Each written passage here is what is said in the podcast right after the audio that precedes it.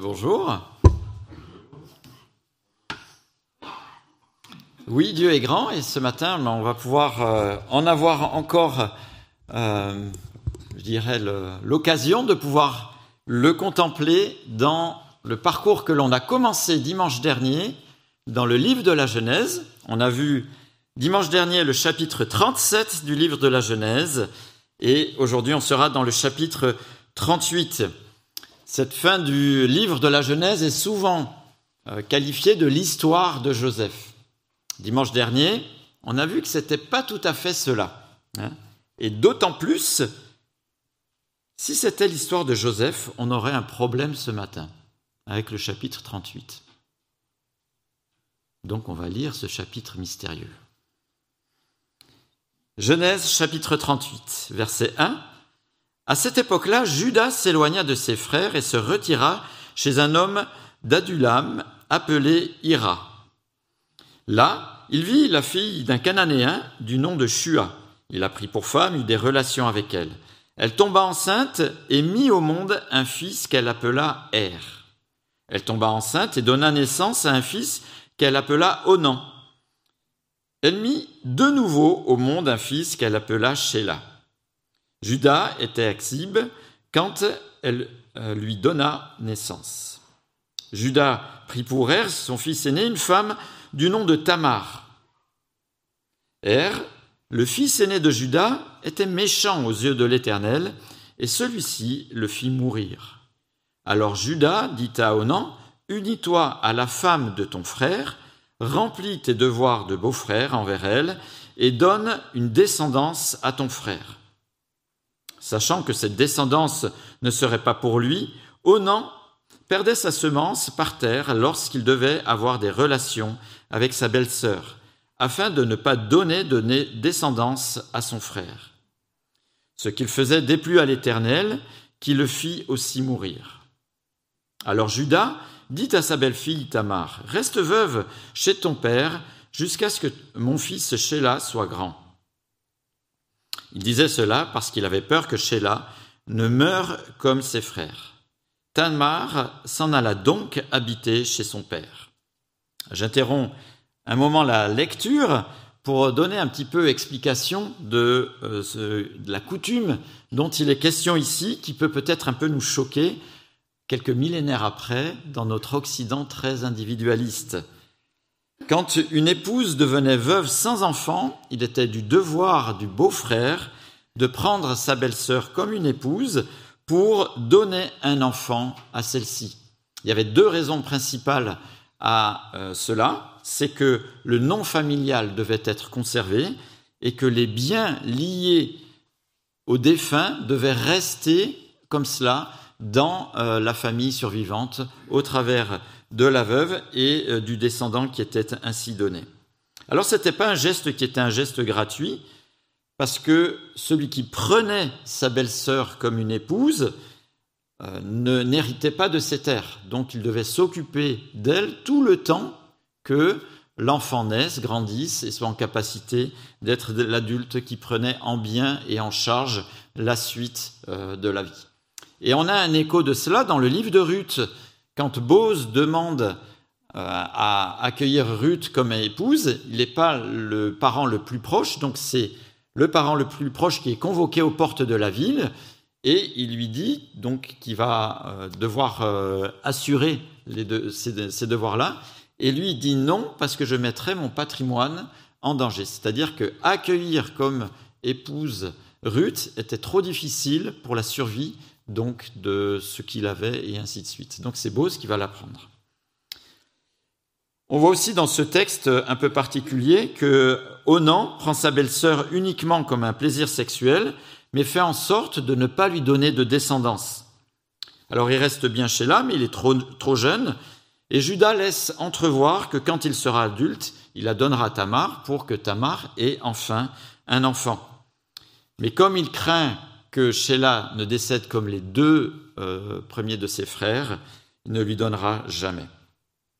À savoir, dans cette euh, pratique de responsabilité, s'il n'y avait pas de beau-frère, c'était le beau-père qui devait donner une descendance donc à sa belle-fille. Et là, en l'occurrence, aurait dû être euh, Judas s'il n'y avait pas eu d'enfant, s'il n'avait pas eu d'enfant en capacité de le faire ici. Alors pour nous, ça nous paraît un petit peu glauque hein, de cette pratique, mais en fait, c'était salvateur pour la veuve, parce que si elle n'avait pas de descendance, ça la mettait dans une précarité qui était immense, c'est-à-dire qu'il lui restait plus rien et que sa condition aurait été euh, très très précaire et elle aurait été à la merci de beaucoup plus de difficultés.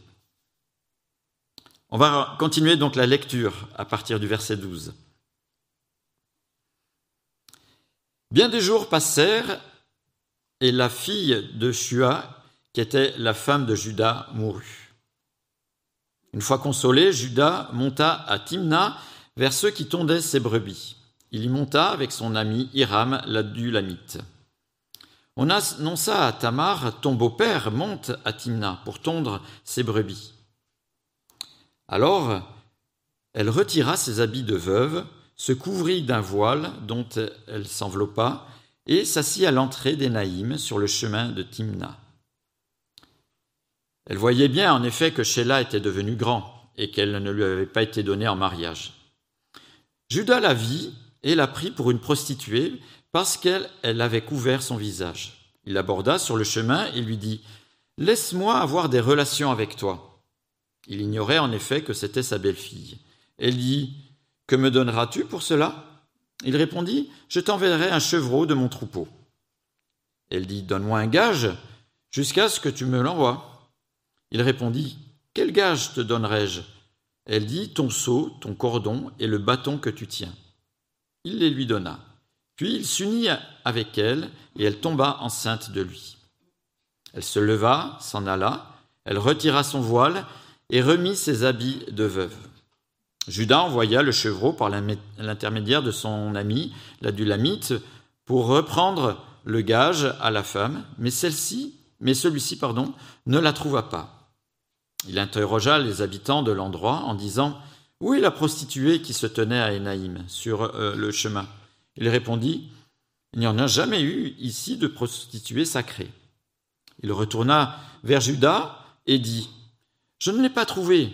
Et même les habitants de l'endroit ont dit Il n'y a jamais eu ici de prostituée sacrée. Judas dit Qu'elle garde ce qu'elle a, sinon nous nous exposerions au mépris. J'ai envoyé ce chevreau et tu ne l'as pas trouvé. Environ trois mois plus tard, on vint annoncer à Judas Ta belle-fille Tama s'est prostituée, et voilà, et la voilà même enceinte à la suite de sa prostitution. Judas dit Faites-la sortir et qu'elle soit brûlée. Comme on la menait dehors, elle fit dire à son beau-père C'est de l'homme à qui ces objets appartiennent que je suis enceinte. Elle ajouta Reconnais donc à qui appartient ce seau, ce cordon et ce bâton. Judas les reconnut et dit Elle est moins coupable que moi, puisque je ne lui ai pas donné, puisque je ne l'ai pas donné à mon fils Sheila. Cependant, il n'eut plus de relation sexuelle avec elle. Quand ce fut le moment d'accoucher, voici qu'il y avait des jumeaux dans son ventre. Cependant, l'accouchement, pendant l'accouchement, il y eut il y en eut un qui présenta la main. La sage-femme la prit et y attacha un fil cramoisi en disant Celui-ci sort le premier. Cependant, il retira la main et c'est son frère qui sortit. Alors la sage-femme dit Quelle brèche tu t'es ouverte Et on l'appela Pérette. Ensuite sortit son frère, celui qui avait la main et le fil cramoisi, et on l'appela Zérak. N'est-ce pas un chapitre magnifique? Je vous assure qu'il est tout aussi inspiré que Jean 3,16. Et que Jean 3,16 n'aurait jamais eu lieu s'il n'y avait pas eu ce chapitre. Même plus, sans cet événement un petit peu chaotique, et c'est un euphémisme, ce que nous connaissons de la foi n'aurait jamais eu lieu. L'histoire de Joseph ne nous parle pas uniquement de Joseph. Hein. On est bien d'accord, ce chapitre ne parle même pas de Joseph. D'ailleurs, c'est euh, intéressant, si la fin de la Genèse c'était l'histoire de Joseph, on aurait un problème avec ce chapitre. Qu'est-ce qu'il vient faire ici? Ce serait totalement incongru. La fin du livre de la Genèse nous parle bien plus de la lignée de Jacob avec qui Dieu a fait alliance. Et les termes de cette alliance vont se préciser au fil de l'Ancien Testament. Et l'accomplissement va arriver en Christ. Mais celui par qui s'accomplissent les promesses faites aux patriarches, qui s'accompliront en Jésus-Christ, c'est pas du tout Joseph, c'est Judas. Et Judas, on le connaît bien, on en a parlé dimanche dernier, vous vous souvenez? Très peu. il en était un tout petit peu question. Au chapitre précédent, c'est lui qui a une brillante idée de vendre son frère comme esclave. Ça, c'est un frère. Hein. Chapitre 37, verset 26. Que gagnerons-nous à tuer notre frère et à cacher son sang? Donc il propose de le vendre. Non seulement la fourberie de Judas s'exprime avec Joseph, mais elle s'exprime aussi avec Tamar, sa belle-fille. Déjà, si vous avez un petit peu vu le début du chapitre qu'on vient de lire, déjà, Judas s'en va du clan familial, et ce, à l'époque, c'était pas un geste euh, d'indépendance comme ça pour, euh, parce qu'il faisait plus beau ailleurs. Quitter le clan familial, c'était un geste quand même qui avait une signification forte, c'était un peu un affront, parce qu'on refusait de s'occuper du patrimoine familial. De plus, on voit que Judas oublie volontairement, dans le texte qu'on vient de, de, lire, de donner Sheila à Tamar pour qu'il lui donne une descendance. On voit aussi Judas assez euh, libre dans ses mœurs. Il se promène, il voit une, prostituée, si ça peut se faire, ben ça se fait, visiblement. Et rien ne l'arrête. Judas est euh, assez libre dans ce sens-là. Non sans mal, il envoie sa, belle-fille au bûcher parce qu'elle est enceinte, alors que lui fait n'importe quoi. Sa belle-fille, euh, si elle fait la même chose, ben lui, l'envoie au bûcher. On pourrait dire que Judas, quand on le découvre ici, est quand même un bon pourri. Bien comme il faut. On est d'accord. Mais cependant, le chapitre ne finit pas sur cette note tragique. Il y a plusieurs belles choses. Déjà, regardez au verset 26, Judas reconnaît publiquement son erreur. Et à partir de ce moment-là, c'est un autre Judas qu'on va découvrir. C'est plus du tout le même homme. Et il y a ici comme une forme de repentance, pas vis-à-vis de Christ, mais par rapport à sa conduite. Et même s'il a fait tout ce qu'il a fait, à partir de ce moment-là, on va découvrir un autre homme. Alors, à l'insu de son plein gré, Judas va donner naissance à des deux enfants, à Tamar. Et plus que cela, Tamar, qui était la belle-fille qui était sur la touche, la belle-fille délaissée, la belle-fille bafouée, va avoir une vie qui va avoir une portée éternelle, ainsi que son fils Pérette. Et les deux, on va les retrouver dans le Nouveau Testament. Alors je vous invite à prendre vos Bibles, à ouvrir le premier évangile. On est dans le premier livre de l'Ancien Testament. Je vous invite à ouvrir le premier livre du Nouveau Testament au chapitre 1. Et on va lire les versets 2 et 3. Matthieu chapitre 1, les versets 2 et 3. Et on va suivre cette lignée de Jacob. Verset 2, il est question Abraham eut pour fils Isaac, Isaac eut Jacob, Jacob eut Judas et ses frères. Judas eut Péret et Zérak, deux Tamar, Péret eut Estrom, etc. Au verset 16, à la fin du verset 16, de là est né Jésus qu'on appelle le Christ. Extraordinaire. Mais ce qui est extraordinaire, c'est que dans euh, la généalogie de Matthieu, à l'époque, dans les généalogies, on met que des noms d'hommes, on met jamais des noms de dames. Et voyez comme c'est révolutionnaire ici, on a le nom d'une dame, et cette première dame, c'est Tamar. C'est beau, hein? Et c'est le Saint-Esprit qui a conduit Matthieu à révolutionner le genre de la généalogie, parce que Dieu voulait que Tamar soit consignée dans la généalogie de Christ. Celle qui était délaissée et à jamais liée à Christ dans cette généalogie. Alors moi, je trouve que c'est très beau. On est rarement passionné par les généalogies, mais dans les généalogies, il y a une histoire, et cette histoire, on vient de la découvrir ce matin. Ce qu'il y a de beau dans la généalogie de Christ, et certainement qui nous fait un, clin d'œil, j'aime bien utiliser cette expression, dans la lignée de Jésus, il y a toute la grandeur et la bassesse de l'humanité.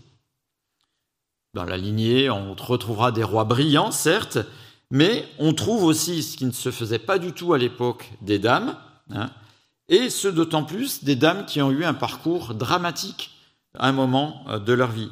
Là, on vient de voir Tamar, c'était pas brillant pendant une bonne partie, mais les questions de Rab, Rab n'était même pas du peuple hébreu, et Rab était une prostituée aussi.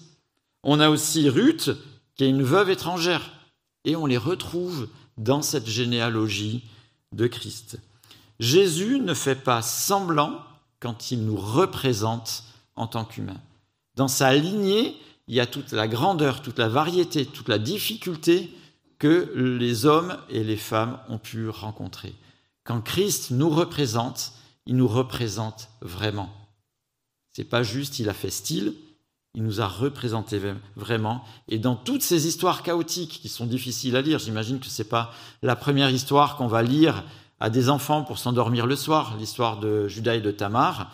J'ose espérer, sinon. Euh, mais c'est important parce que Dieu nous montre, au travers de ces histoires compliquées, difficiles, et c'est là où on voit aussi que la Bible n'est pas un livre de propagande, mais raconte l'histoire des hommes en vrai.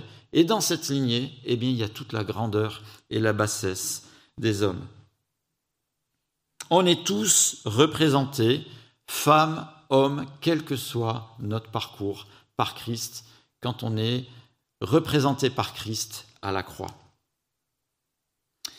Et Judas, on pourrait dire, est aussi un bel exemple de repentance possible, quoi que nous ayons fait. Le palmarès de Judas est quand même assez éloquent. Hein. vendre un frère comme esclave, euh, utiliser la prostitution, ne pas euh, assurer les devoirs familiaux d'une manière euh, claire et, honnête, vouloir juste amener sa belle-fille au bûcher, donc il a quand même un bon CV, mais on voit une vraie repentance, et la repentance est possible quoi que nous ayons fait. En fait, ce qui est un obstacle à la repentance pour venir et revenir à Dieu, c'est souvent notre orgueil qui trouve toujours des justifications, des excuses, c'est notre égocentrisme, on est toujours la victime, la pauvre victime, et donc ce n'est pas de notre faute, donc on n'a pas besoin de se repentir. Mais ces obstacles, on est invité à les délaisser pour venir et revenir à lui. À partir de ce moment-là, Judas va montrer un tout autre visage, et nous allons voir dans cette fabuleuse histoire qui se continue dans les chapitres suivants, qui va être le premier homme qui va nous présenter ce que c'est la substitution. Il va se présenter comme celui qui va se donner à la place de quelqu'un d'autre. Et là, ça nous fait un autre clin d'œil. Dans sa lignée, un homme va se présenter à la place de personnes qui sont coupables. Et cet homme, c'est Christ qui s'est donné à notre place. Les CFF fêtent leur 175e anniversaire en ce moment. Il me semble que j'ai vu ça aux informations hier. J'étais encore réveillé, c'était en début de journal. À la fin du journal, peut-être que j'étais pas trop réveillé.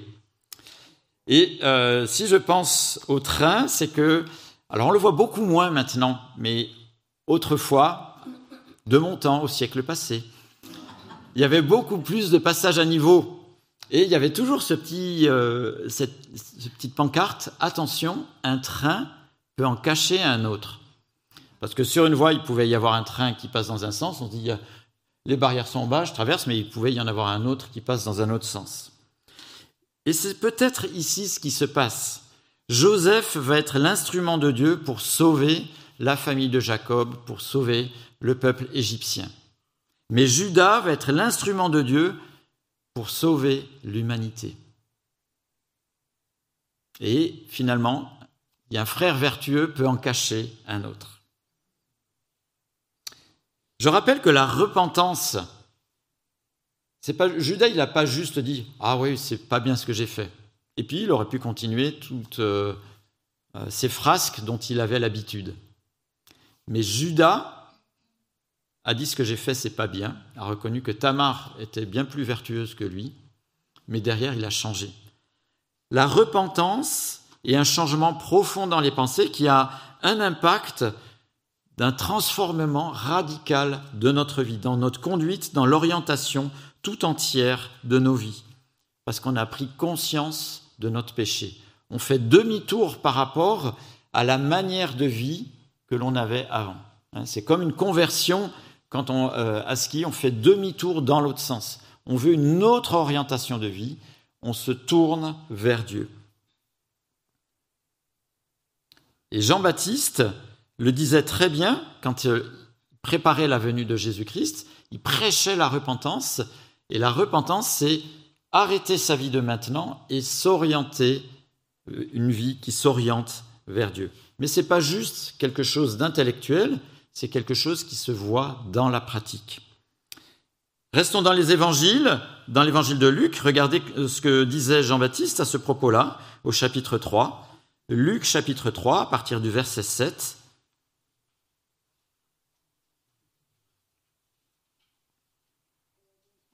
Luc chapitre 3, verset 7. Il disait donc aux foules qui venaient se faire baptiser par lui, donc baptême de repentance, ce n'est pas le même baptême pour Christ que l'on connaît maintenant après l'œuvre de la croix. Hein. Race de vipères, qui vous a appris à fuir la colère à venir? Produisez donc des fruits qui confirment votre changement d'attitude. Changement d'attitude ou repentance peut être marqué dans des euh, versions plus anciennes. Et ne vous mettez pas à vous dire en, vous-même, nous avons Abraham pour ancêtre. En effet, je vous déclare que c'est pierres, Dieu peut faire naître des descendants d'Abraham. Déjà la hache est mise à la racine des arbres, tout arbre qui ne produit pas de bons fruits sera donc coupé et jeté au feu. La foule l'interrogeait. Que devons-nous faire? Que devons donc euh, que devons-nous donc faire? Pardon. Il leur répondit que celui qui a deux chemises partage avec celui qui n'en a pas, et que celui qui a de quoi manger fasse de même. Les collecteurs d'impôts, qui étaient euh, les voleurs notoires de l'époque, hein, vinrent aussi pour se faire baptiser et lui dire Maître, que devons-nous faire? Il leur répondit N'exigez rien de plus de ce qui vous a été ordonné. Les soldats aussi lui demandèrent Et nous, que devons-nous faire? Il leur répondit Ne commettez ni extorsion ni tort envers personne et contentez-vous de votre solde. Les soldats abusaient de leur force pour prendre des biens ou forcer des personnes à porter leurs affaires plus, qu'il était légal, et les collecteurs d'impôts prenaient ce qui était demandé, mais prenaient aussi pour eux en même temps. Donc il leur dit, mais montrez vraiment les fruits de la repentance. La repentance est quelque chose de concret. Il n'y a pas de vraie ou de fausse repentance, avec une vraie repentance où on verrait les fruits de la repentance et une fausse repentance où on ne le verrait pas. La repentance, on voit les fruits de la repentance, point. Il n'y a pas d'autre repentance. Et ça va se voir dans la vie de Judas. On le verra. Alors j'insiste là-dessus parce qu'on ne va pas en parler tout de suite, mais vous allez voir que Judas va revenir pour certainement le point d'orgue de cette fin du livre de la Genèse. Il en est de même pour nous. La repentance, c'est-à-dire prendre compte que nous sommes dans le péché, se tourner vers Dieu par Christ, eh bien, doit se voir aussi dans nos actes, tout simplement. Et dans le livre des Actes, quand Pierre prêchait, il disait Changez donc d'attitude et convertissez-vous pour que vos péchés soient effacés. Il y avait cette attitude de repentance et bien sûr d'appel au salut. Et j'aime beaucoup ce texte qui n'est pas évident à lire de Genèse chapitre 38, parce qu'on voit vraiment le changement d'un homme qui, du tout au tout, va laisser de côté toute la bassesse de sa vie pour se tourner résolument vers Dieu et avoir des signes de cette repentance et avoir aussi une portée qui va conduire jusqu'à Christ. Et bien qu'on puisse nous aussi nous en inspirer, que jamais on puisse se dire Dieu n'est pas suffisant pour que je revienne à lui. Judas, il avait un bon, un bon palmarès, qu'on puisse jamais se dire Dieu n'est pas suffisant pour que je puisse revenir à lui. Il est toujours temps de venir ou de revenir à lui. J'aimerais prier.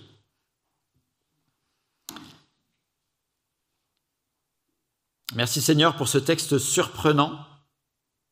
On ne s'attendrait pas dans un livre de foi, de spiritualité, à trouver un tel chapitre. Mais Seigneur, on veut te louer, te remercier pour ce chapitre. Merci pour ce changement d'attitude. Merci parce que Seigneur, tu étais au-dessus des circonstances. Tu as eu pitié de Tamar. Seigneur, tu l'as relevé. Tu l'as relevé d'une manière qui nous mène jusqu'à Christ. Seigneur, veut te louer pour ta grandeur la manière dont tu conduis les temps, les circonstances. Seigneur, merci parce qu'on peut toujours venir à toi. Quoi que nous ayons fait, nous en sommes, Seigneur, on veut te présenter notre orgueil, notre égocentrisme. C'est lui qui nous éloigne de toi. Seigneur, que tu nous aides à en prendre conscience et Seigneur à capituler plus souvent, plus facilement, plus rapidement vers toi, Seigneur, avec l'aide de Christ, Seigneur, qu'on puisse grandir en toi, revenir à toi, et Seigneur, que cela puisse se voir aussi dans nos pensées, dans nos actions, dans nos propos. Amen.